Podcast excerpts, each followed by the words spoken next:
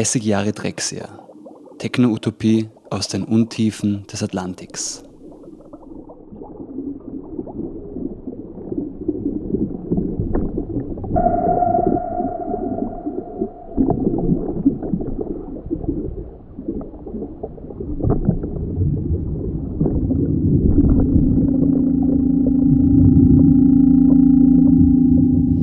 Vor 30 Jahren hatte ein 19-jähriger Highschool-Schüler in Detroit einen Traum. Begeistert vom Sound, den die Düsseldorfer Elektronikpioniere um Kraftwerk ab den 70er Jahren über den Atlantik funkten und den ersten elektronischen Verzweigungen in der Motor City durch Technovisionäre wie Juan Atkins und Derek May, kam dem blutjungen Afroamerikaner James Stinson die Idee für Drexia. Einem Projekt, das viel mehr war als die Musik, die in den darauffolgenden Jahren als unterkühlter Detroit-Techno aus den Klangmaschinen sprudeln sollte. Drexia war die Neuerzählung einer Vergangenheit, eine schwarze Rebellion, ein Mythos um eine utopische Unterwasserwelt und begeistert Elektronikfans auch viele Jahre nach dem Tod von Stinson auf der ganzen Welt.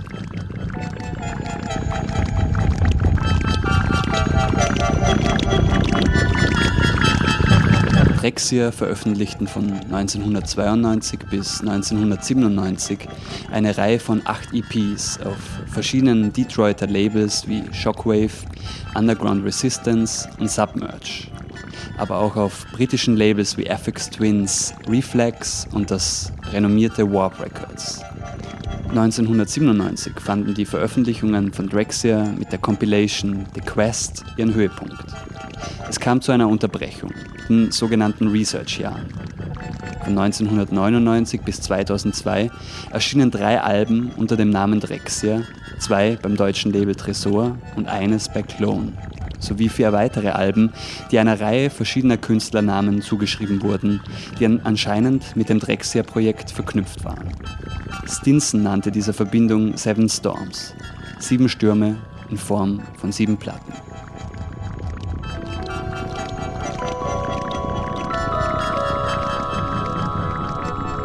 Ich spreche heute mit dem Radiojournalisten und Musiksoziologen Heinrich Deißel über Drexia, dem Protagonisten hinter dem Projekt und der Mythologie, die wie keine andere die Geschichte der elektronischen Musik prägte. In welchem Kontext entstand Drexia eigentlich? Wie muss man sich die Musikszene von Detroit Ende der 1980er Jahre vorstellen? Detroit ist eine Stadt gewesen, die auf ein sehr langes musikalisches Erbe blicken kann. Stichwort Motown, Stichwort auch MC5 und Iggy and the Stooges. Also seit den 60er Jahren stand die Motor City Detroit auch für einen Sound, der einerseits äh, sehr viel mit der Soul-Musik zu tun hatte, Barry Gordy und äh, Motown Records, und dann äh, mit einer Punk-Rebellion, nenne ich es mal, äh, eben Iggy and the Stooges und MC5. Das heißt, in Detroit hat es schon eine sehr vibrierende Musikkulturszenerie gegeben. Und ähm, es hat dann auch, was äh, hier oft ähm, nicht wirklich so erwähnt ist, äh, es hat auch äh, Radioprogramme gegeben, College Radios oder institutionalisierten Radiostationen, hat es Radioprogramme gegeben, die äh, sehr spannende Musik gespielt haben. Da hat es einen DJ gegeben, der Electrifying Mojo hatte geheißen. Und der war, so geht die Legende, halt einer der ersten, die sich für eine Zusammenführung von diversesten Spielarten afroamerikanischer Musik interessiert hat, die ähm, von Funk, äh, beispielsweise Aretha Franklin äh, oder dem Temptations äh, bis zu Prince äh, gegangen ist oder zu elektronischer Musik, äh, Kraftwerk oder Giorgio Moroder oder ähnlichem. Ähm, das dürfte wohl eine Zeit lang schon eine gewisse Revolte gewesen sein, weil das damals noch zwei sehr unterschiedlich konnotierte Strömungen waren. Äh, der hat die aber zusammengebracht und äh, daraus sind ziemlich spannende Projekte bzw. Musikmischungen entstanden. Ähm, einer der vielleicht interessantesten, einer der vielleicht interessantesten Folgeerscheinungen war, dass Jeff Mills äh, ein dezidierter Hörer von diesem Radioprogramm von der Electrifying Mojo war und ähm, dann auch äh, für diese Radiostation tätig war. Und Jeff Mills war dann einer der drei Mitbegründer von Underground Resistance, einem sehr prägenden, legendären Label für elektronische Technomusik, ähm, das dann zu wahrscheinlich einem der prominentesten äh, Labels, Plattformen für eine spezielle Herangehensweise an elektronische Musik geworden ist, mit einem, mit einem dezidiert politischen Anspruch, Kontext. Die beiden anderen Gründer von Underground Resistance waren Mike Banks und Robert Hood. Und Underground Resistance war so eine Gründungsplattform, sage ich mal, für die zweite Generation ähm, der elektronischen Musikproduktionen in Detroit. Das ist somit die eine Erzählung oder der, der eine Strang. Der andere Strang ist, äh, ähm, da gab es die sogenannten Belleville 3, ein Projekt von drei Musikern namens äh, von drei Musikern, nämlich Julian Atkins, Derek May und Kevin Saunderson. Ähm, die waren auf der Belleville High School und haben sich dort kennengelernt und haben angefangen, elektronische Musikexperimente zu machen. Wir waren so 16, 17, 18, 19. Waren sehr inspiriert von Technologie, waren sehr inspiriert von Science Fiction und ähm, waren auch sehr inspiriert von der Musik von Kraftwerk. Und ähm, eine quasi dritte Komponente, die in einer Art, ähm, einer Art von theoretischem Überbau drüber liegt, ist Elvin Toffler, war ein Soziologe, ein Futurologe, wenn man so will, ähm, der 1970 ein Buch geschrieben hat. The Future Shock, glaube ich. Danke, Future Shock war das, genau. Und dann nachher ähm, in den frühen 80er Jahren ein weiteres Buch äh, rausgebracht hatte, das sich genannt hatte The Third Wave. Und The Third Wave ist äh, eine quasi Vorwegnahme des äh, elektronischen Internetzeitalters, des Informationszeitalters, wenn man so will. Und ähm, in diesem Buch wird angeblich zum ersten Mal dieses Wort der Techno-Rebels geprägt. Also er verwendet anscheinend als erster dieses äh, Wort, diesen Begriff der Techno-Rebels, verhandelt darin auch, äh, wie Technologie der Zukunft aussehen kann, wie die verwendet werden kann, wer die verwenden kann. Äh, und dieses Buch ist ein Überbau geworden für diese ganzen Experimente, die da ähm, ab den, sage ich mal, späteren 1980er Jahren in Detroit äh, stattgefunden haben. Wir hören jetzt das Stück Aquatic Butter Particles von Drexia und der 1994 erschienenen EP Molecular Enhancement.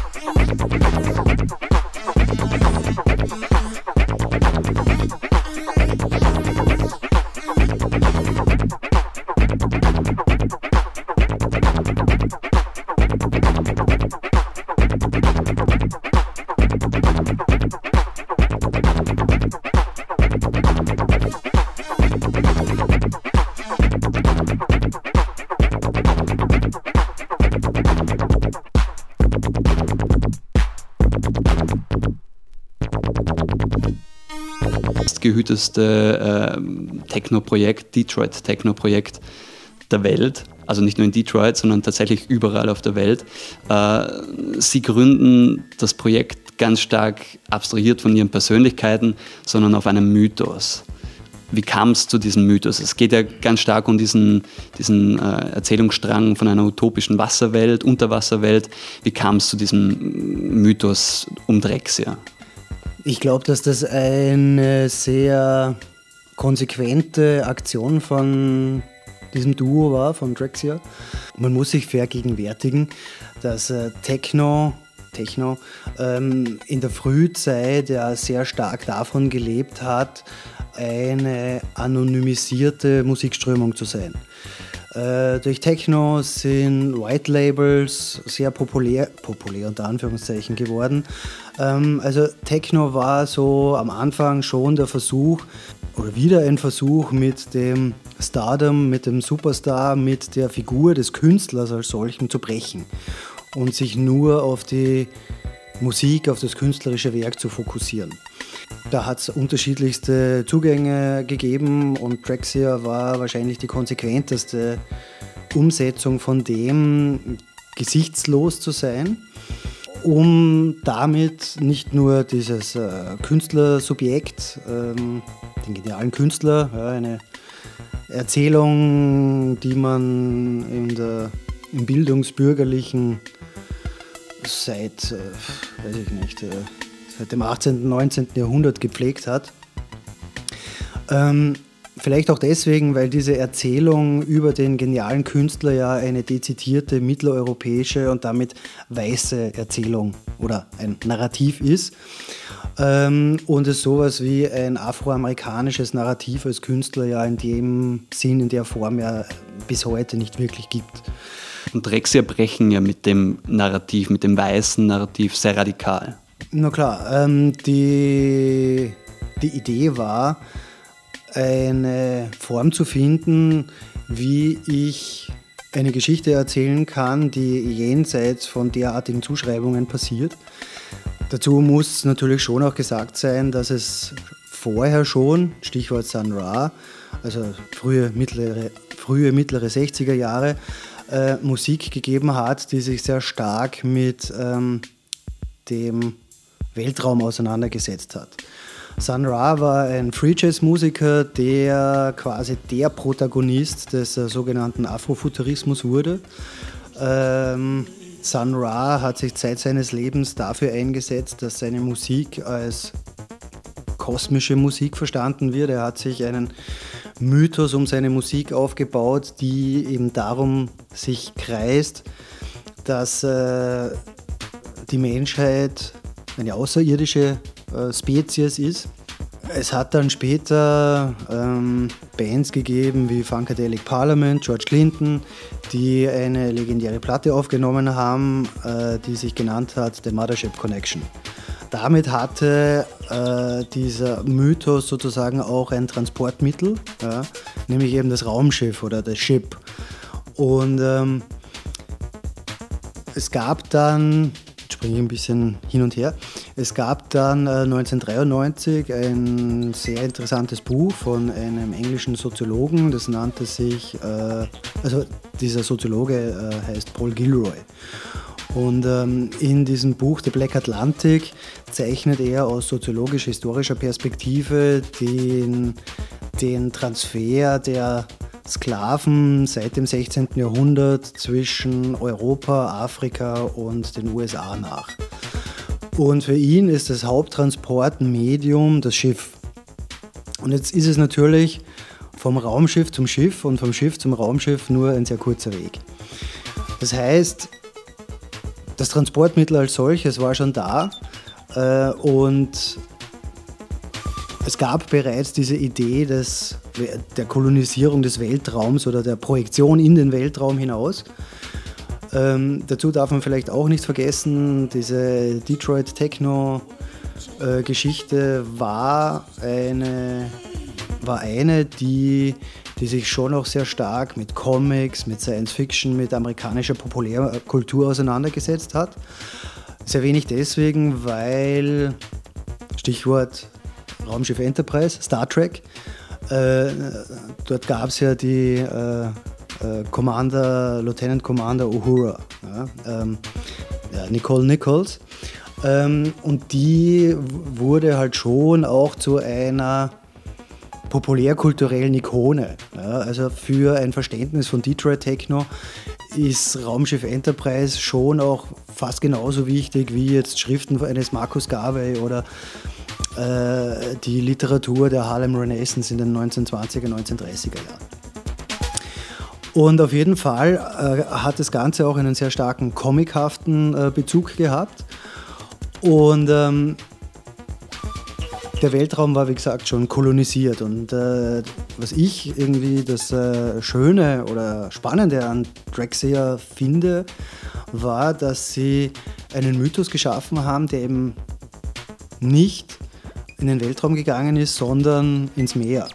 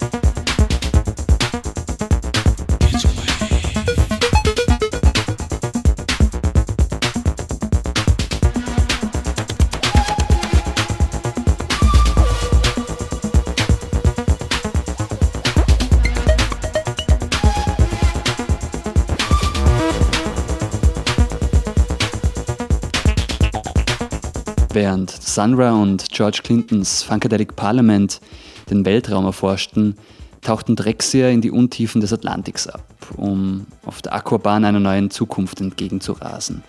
Aber wie kam es eigentlich zu der Idee, unter Wasser zu gehen? Hm, naja, ähm, hat vielleicht mit dem zu tun, dass äh, Wasser ja äh, eines der wichtigsten Elemente überhaupt ist und ähm, sich ähm, dort spannende Geschichten erzählen lassen oder Mythologien.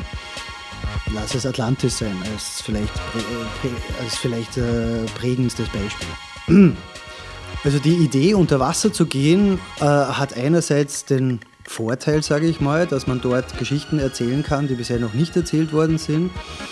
Ähm, man auf Technologien zurückgreifen kann, die ähm, auch da sind, aber noch nicht, wie soll ich sagen, äh, in so einem Kontext erzählt sind. Stichwort äh, Jules Verne und 20.000 Meilen unter dem Meer. Ähm, da gab es ja auch dann mit Captain Nemo und der Nautilus, also seinem U-Boot, ein Transportmedium. Ja, das äh, in dem Fall dann nicht Raumschiff und auch nicht das Schiff, sondern halt das U-Boot. Was aber alles weiße Erzählungen waren. Genau, es waren natürlich alles weiße Erzählungen, aber man kann diese, diese Narrative, diese Erzählungen ja entsprechend umkonnotieren. Ähm, dieser Gründungsmythos von Drexia ist kurz erzählt der, dass ähm, auf diesen Sklaventransporten, die da stattgefunden hatten, ähm, dass da schwangere Frauen, die, die, dem, äh, die der Schiffsbesatzung zur Last gefallen sind, weil sie nicht mehr konnten oder weil ihnen schlecht war oder weil sie nicht mehr arbeitsfähig waren oder sonst irgendwas, einfach über Bord geworfen worden sind. Und ähm, dann äh, Kinder geboren haben, die nie in Kontakt mit Sauerstoff gekommen sind und deswegen unter Wasser lebensfähig waren. Ähm, ist eine Geschichte, die als Mythos sehr gut funktioniert. Ähm, es gibt teils halbwissenschaftliche, es gibt auch wissenschaftliche Studien darüber, inwieweit sowas wirklich möglich ist. Auf jeden Fall, Wasser ist das natürlichste Element. Ähm, diese Babys nicht Sauerstoff brauchen, um existieren zu können und unter Wasser eine Kolonie gründen.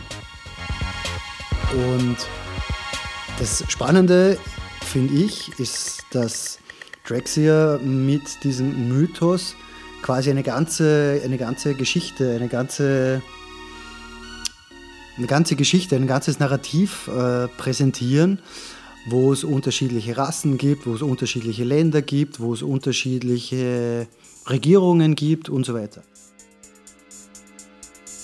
Und das ist das Stück 700 Million Light Years from Earth, 2002 erschienen auf dem Album Grover 4.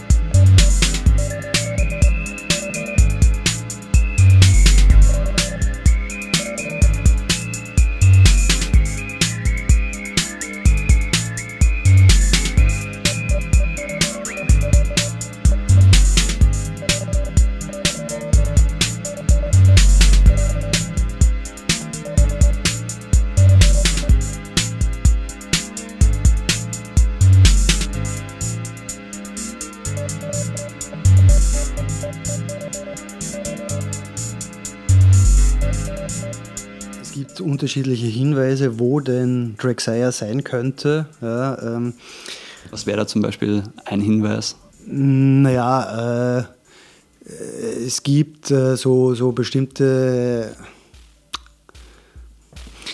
äh, ich sag's mal so, diese, dieses äh, Dreieck zwischen den Bermuda-Inseln, dem amerikanischen Festland und den Bahamas ist so schon mal eine sehr geschichtsträchtige Gegend.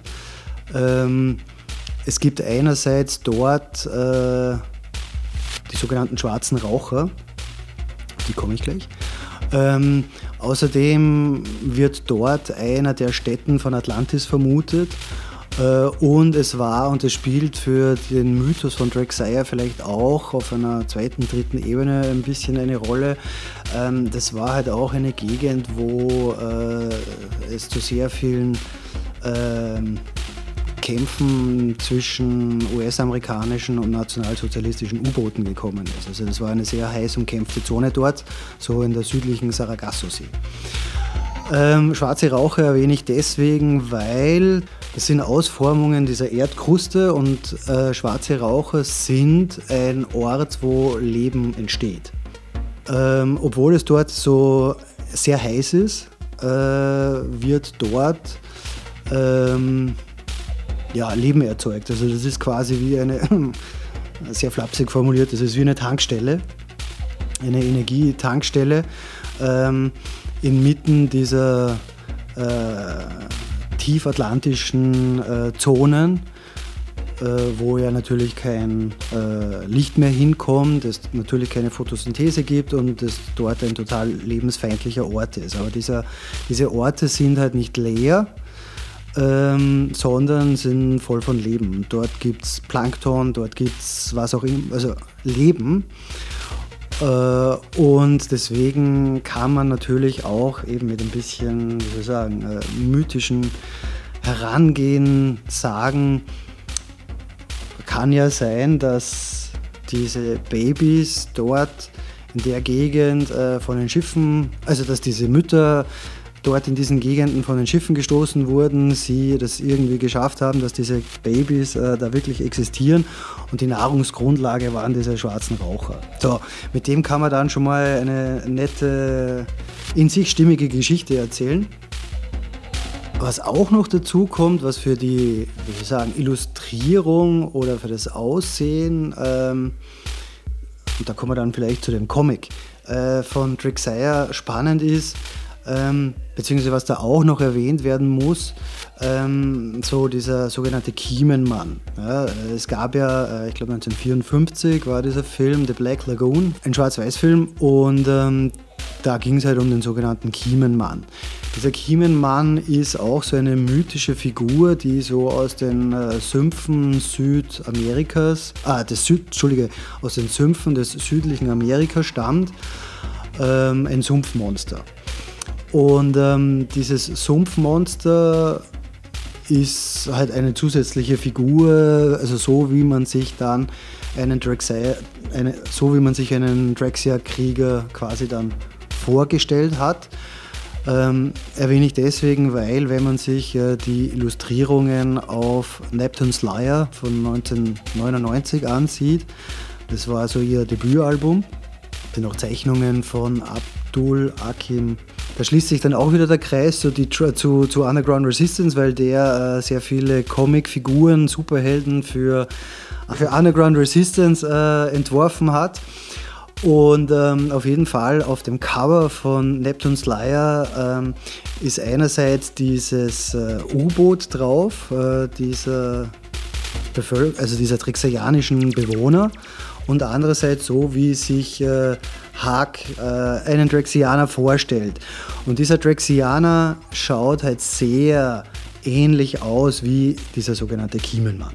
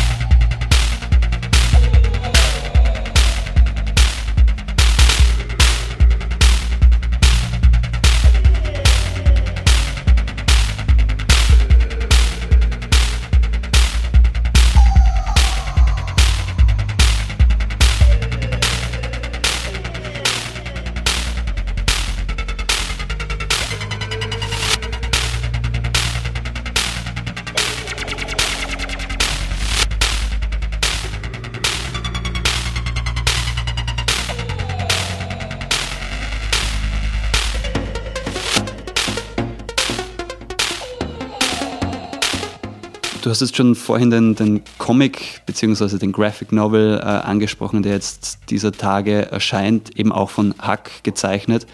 Du hast aber auch den äh, britischen Soziologen und Post-Colonial-Professor Paul Gilroy äh, äh, angesprochen. Der hat eben in den 90ern dieses Buch Black Atlantic äh, geschrieben, wo er sich dann eben auf die äh, Diaspora im schwarzen Atlantik bezieht. Du hast selber das Buch äh, sehr genau studiert und auch äh, für, für deine eigenen äh, Arbeiten verwendet. Kann man umreißen, was es, um was es ihm in, in dem Buch und in seinen Überlegungen gegangen ist? Gilroy entwirft in diesem Buch, ich möchte es mir vielleicht so zusammenfassen, eine historische Abhandlung über Sklavenhandel und über und das ist das Spannende daran, über Transfers von Ideen. Also wie es dazu kommt, dass äh, Kultur, und in dem Fall äh, umfasst es bei Gilroy sehr viel, ja, das sind äh, Praktiken des Alltags, das ist natürlich auch Musik, ähm, das ist sehr stark natürlich äh, Religion, Spiritualität, ähm, wie die von ihren westafrikanischen Ursprüngen nach Amerika kommt und dort sich manifestiert, aufgeht oder transformiert. Ja, also wie jetzt beispielsweise aus äh, einem polytheistischen Weltbild dann ein monotheistisches Weltbild des Christentums werden kann, ähm, was das dann für die einzelnen Communities bedeuten kann. Ähm, welche, welche Musik äh, es dazu braucht, wie sich gesellschaftliche Strukturen innerhalb der jeweiligen Community ändern.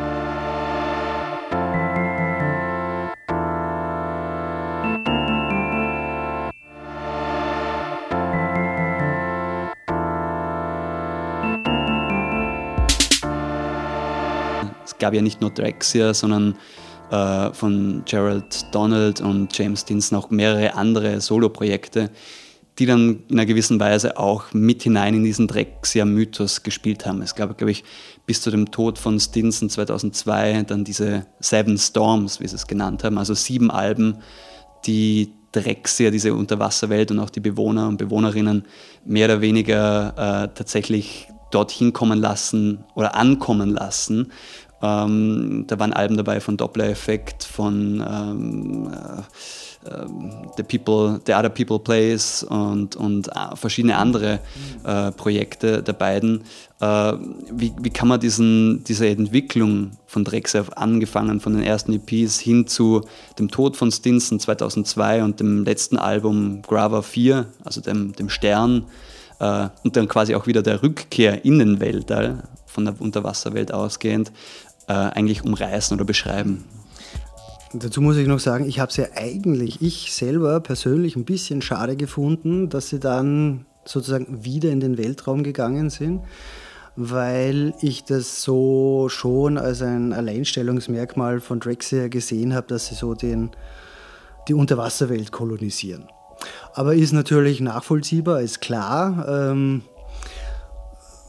also in, in diesem Mythennarrativ dann wirklich wieder zum Ursprung zurückzukommen.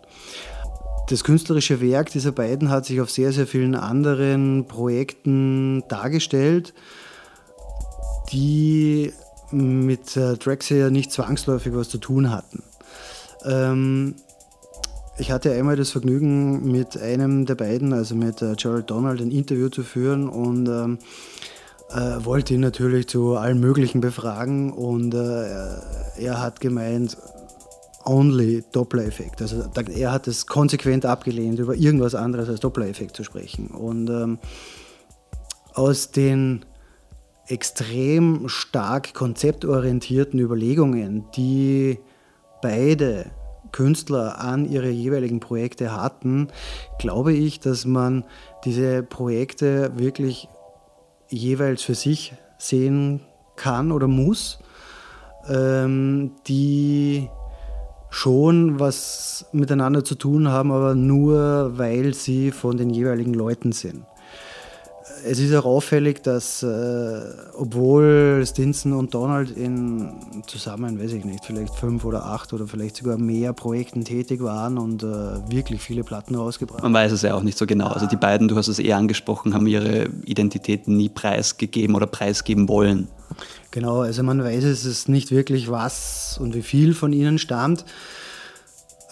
Abgesehen davon, dass sie diese ganzen Platten rausgebracht haben, ist es ja schon interessant, dass sie mit anderen Projekten keinen auch nur annähernd so starken Mythos oder ein Narrativ geschaffen haben wie mit Rexia. Also das ist ein in sich abgeschlossenes Ding. Ähm, also Donald hat ganz klar gesagt, äh, ich glaube das Einzige, was er mir im Interview zu Drexia gesagt hat, war, Drexia died in 2002. Finished. Ja, mit dem Tod von Stinson. Genau, genau also Ende der Konversation. Ja. Und ähm, so wie ich äh, die Arbeiten dieser beiden Künstler kennengelernt habe, äh, ist es schon so, dass äh, es extrem konzeptorientierte ähm, Menschen sind, die sehr konzeptorientiert arbeiten, wo das eine mit dem anderen ideengeschichtlich was zu tun hat, das schon, aber in seiner Ausformung was komplett anderes ist. Ähm, ist ja auch bei, bei Doppler-Effekt so, dass das äh, was komplett anderes ist wie, wie Drexia. Ja, es ist dieselbe Person, also eine Fortführung davon, aber da geht es halt genau überhaupt nicht äh, bei Doppler-Effekt um jetzt irgendwelche Wasserwelten oder so irgendwie. Ja, es, natürlich geht es auch um Science Fiction unter Anführungszeichen, um Hochtechnologie, um Technik, Utopien in gewisser Weise, aber es ist eine komplett andere Geschichte.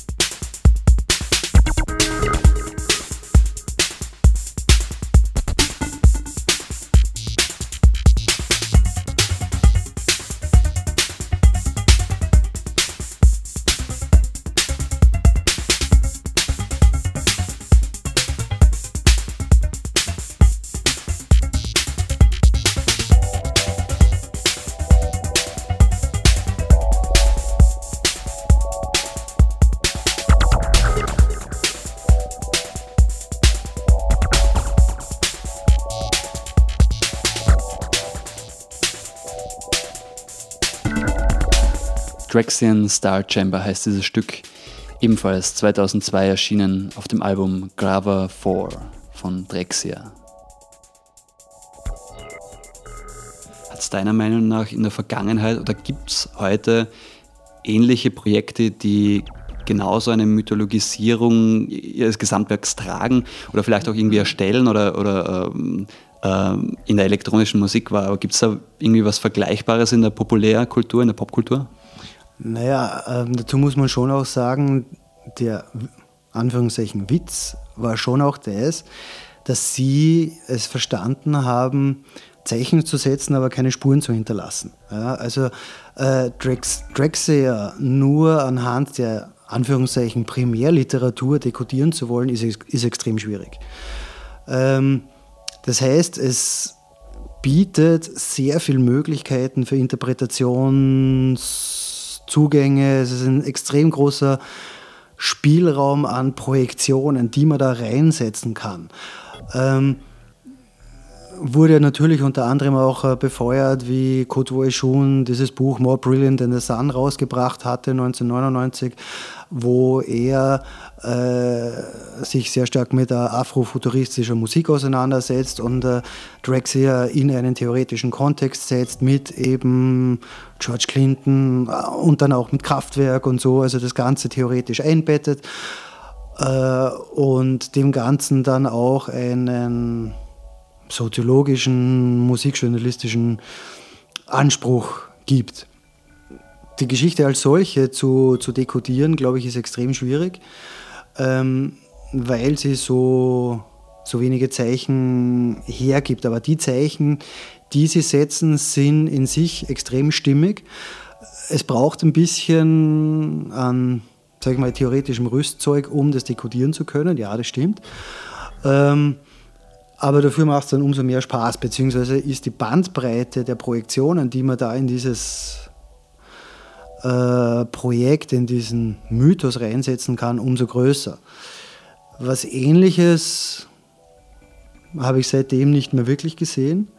Vielleicht deswegen auch, weil sich das äh, heutzutage keiner mehr antut, vielleicht weil es äh, heutzutage auch total schwierig ist, ähm, mit sowas wie Offensichtlichkeit und Nicht-Offensichtlichkeit zu arbeiten. Also dieser Drexia-Mythos lebt ja oder hat davon gelebt, zu einem großen Teil, dass man äh, über die ganze Zeit, wo Drexia existiert hat, also von 89 quasi bis 2002, nicht wusste, wer das ist.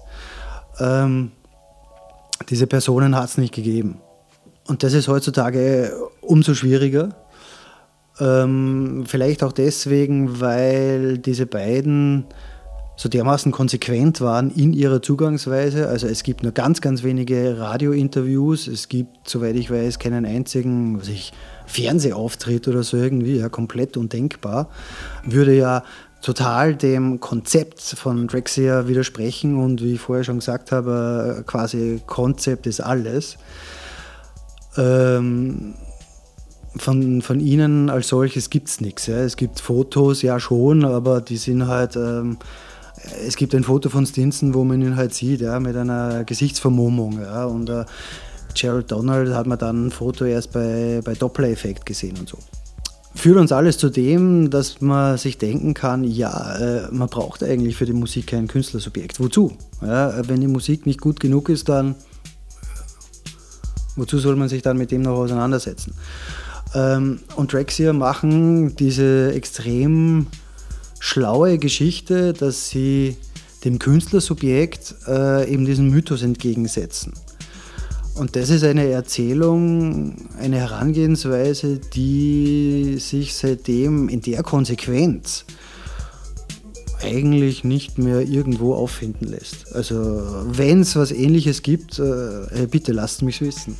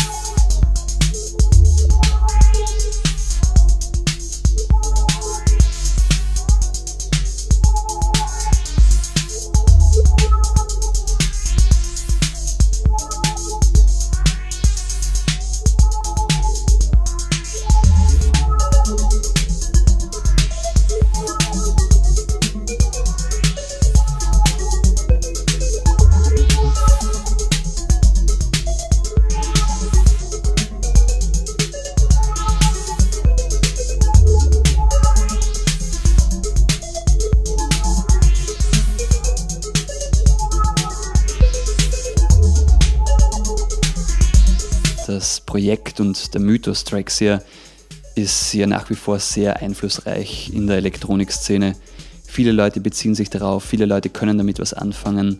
Es erscheint jetzt dieser Tage, wie gesagt, die, dieser Graphic Novel von dem Detroiter Zeichner ähm, Abdullah Khadim Haq und er gibt dem ganzen Drexel-Mythos quasi mehr Bilder, die, die davor jetzt eigentlich noch nicht ja, in einer gewissen Weise nicht, nicht zugänglich waren. Also er verbildlicht das Ganze auch, ein, aber es gibt offensichtlich auch ein, eine Nachfrage dafür, weil das Ganze ja auf Crowdfunding-Basis äh, entstanden ist. Was macht jetzt diesen nachhaltigen, äh, diese nachhaltige Faszination für, für Drexia eigentlich aus?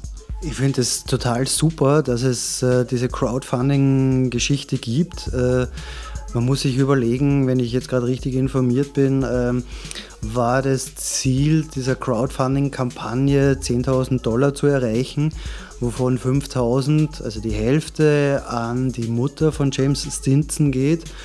Äh, und mit der anderen Hälfte wird diese Graphic Novel äh, finanziert. Und dieses Ziel wurde innerhalb kürzester Zeit erreicht. Ähm, und das 17 Jahre nachdem, nachdem äh, Drexia, aufgehört hat zu existieren. Ähm, das heißt, es gibt nach wie vor sehr viele Leute, die, die, die was mit diesem Projekt verbinden. Ob es jetzt eine persönliche Geschichte ist, ob, sie, ob es die Musik ist, ob es der Mythos ist, was auch immer. Es gibt nach wie vor anscheinend sehr, sehr viele Leute, denen Drexia wichtig ist. Und äh, das finde find ich schon faszinierend. Ähm, man darf in dem Zusammenhang auch nicht äh, vergessen, das möchte ich schon nochmal extra erwähnen, das äh, Drexia Research Lab von einem irischen Soziologen namens Ian Renix, glaube ich, heißt der. Äh, ein unglaublicher Fundus. Ja. Ich weiß nicht, ob der Typ irgendwann einmal schläft. Ja. Äh, der hat wahrscheinlich äh, ich weiß nicht, also ein, ein, ein unglaubliches Werk über Drexia geschaffen. Er hat schon fast schon so groß wie ein Privatmythos oder so irgendwie. Und der dekodiert halt wirklich bis, bis, in das, bis quasi in das kleinste Molekül die Geschichte von, von Drexia. Äh, dieser Blog hat sehr viele Follower und so. Also äh, es gibt wirklich nach wie vor sehr viele Leute. Und ähm, äh, jetzt zu den Feierlichkeiten unter Anführungszeichen des äh, Todestages von James Stinson äh, findet, finden weltweit ja auch die sogenannten Drexia Days statt. Die finden statt in Singapur, in Manchester, in Reykjavik ist die erste Station, äh, das ist glaube ich nächste Woche, ähm, wo ja, Drexia gehuldigt wird, ja, mit äh, DJ-Programmen, mit Lectures und was weiß ich was alles. Und äh, Abdul Haq, der eben diese Graphic Novel entworfen hat, ähm, der war eingeladen äh, nach Bologna, ich glaube auch nach Japan und so. Ähm, also es besteht nach wie vor ein, ein sehr großer, eine sehr große Nachfrage nach diesem Mythos, beziehungsweise ein sehr hoher Grad an Support ähm, diesem Projekt gegenüber. Ja, also ich glaube, da, ist, da schwingt wesentlich mehr mit als jetzt sozusagen nur die Musik, sondern da geht es sicher auch um eine, um eine Art Geisteshaltung, um einen Respekt zu zollen diesen beiden Künstlern, die da was geschaffen haben, das so in der Art sicher einzigartig ist. Ich war im Gespräch mit dem Radiojournalisten und Musiksoziologen Heinrich Deißel über das Projekt und den Mythos und die Techno-Utopie Drexia. Alle Tracks, die ihr in dieser Sendung Grundrauschen gehört habt, findet ihr auf der Sendungsseite auf radioorange.at. Ich bedanke mich fürs Zuhören und bis im Oktober aufs genaue Hinhören nicht vergessen. Baba. Navigation point. From there, you should be able to plot your path back to Earth using rudimentary astronomical guideposts.